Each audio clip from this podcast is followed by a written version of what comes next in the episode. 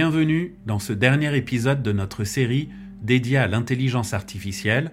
Vous écoutez le podcast des savoirs utiles. L'invention de l'IA a depuis ses débuts soulevé un océan de craintes apocalyptiques, souvent mêlées d'émerveillement et de curiosité.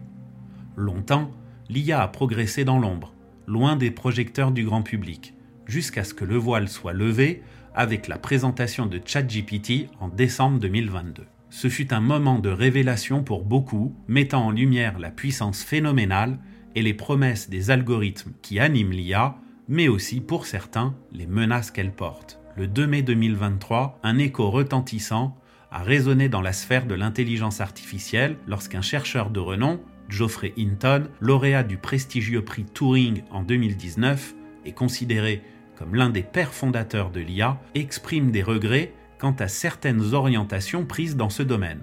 Ses perspectives sur l'avenir de l'IA sont, selon ses propres termes, effrayantes. Dans ce tournant crucial, il est impératif d'examiner, de comprendre et de discuter des trajectoires futures possibles de l'IA. Quelles avancées technologiques pouvons-nous anticiper? Comment l'IA façonnera-t-elle notre société, notre économie et notre quotidien?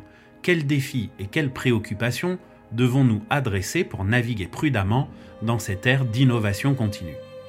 Dans l'épisode d'aujourd'hui, nous allons explorer ces questions cruciales et tenter de déchiffrer l'avenir de l'IA, mais surtout, et la question la plus importante il me semble, quelle est la valeur ajoutée de l'humain face à l'IA L'année 2023 est souvent décrite comme l'année de l'IA générative, avec un intérêt croissant de la part des dirigeants d'entreprises pour cette technologie un quart des dirigeants interrogés dans une enquête récente du cabinet McKinsey utilisent personnellement des outils d'IA générative pour leur travail.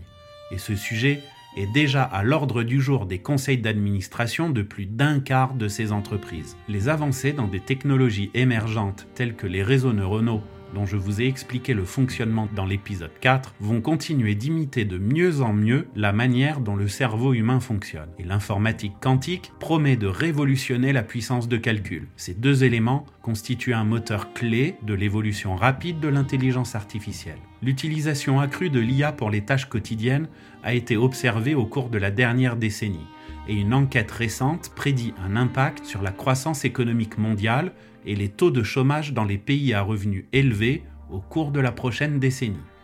Les économistes parlent d'une croissance globale de 4 à 6% par an grâce à l'implémentation de l'IA dans les entreprises. Comme nous l'avons vu dans l'épisode 8 consacré à l'éthique, nous devons être vigilants sur la mise en place de systèmes sûrs et efficaces. La discrimination algorithmique, la confidentialité des données et l'obligation d'explication afin d'éviter les zones grises. Sans oublier la transparence afin d'établir de la confiance et de la fiabilité dans l'IA, ainsi que pour promouvoir et protéger le droit à la vie privée, comme l'a souligné un expert des Nations Unies récemment. L'IA, c'est clairement le raz-de-marée technologique du début du 21e siècle.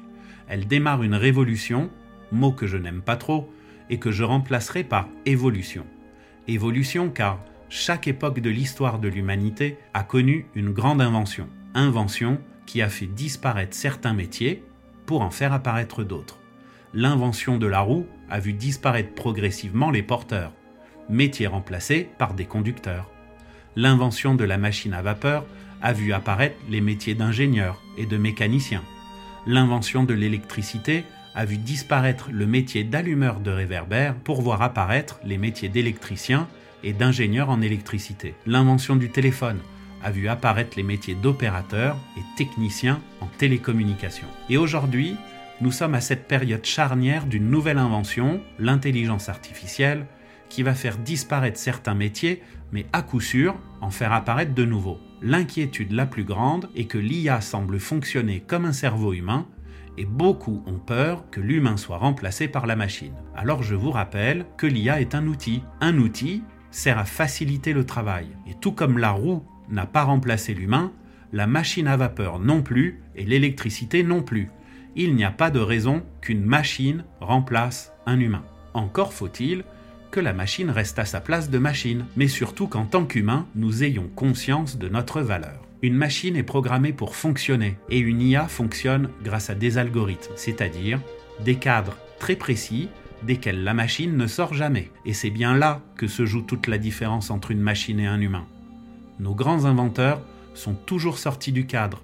Ils ont pensé à contre-courant de leur temps et quasiment toujours envers et contre tous. J'élargirai encore plus mon point de vue.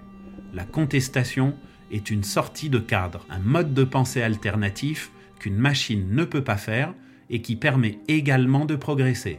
Je pense par exemple à Simone Veil et son combat pour l'interruption volontaire de grossesse. La valeur de l'humain réside dans son empathie, c'est-à-dire le fait de se mettre à la place de quelqu'un et de percevoir dans une certaine mesure ce qu'il ressent.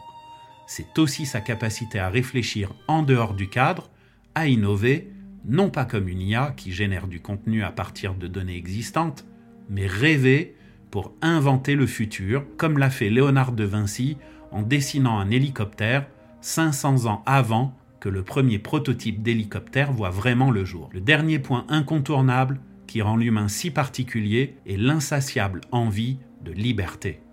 La liberté de penser et la liberté d'agir. Il n'y a pas deux manières de penser identiques et il n'y a pas deux parcours de vie identiques. Nous sommes uniques, libres de penser et d'agir même en dehors du cadre et des lois.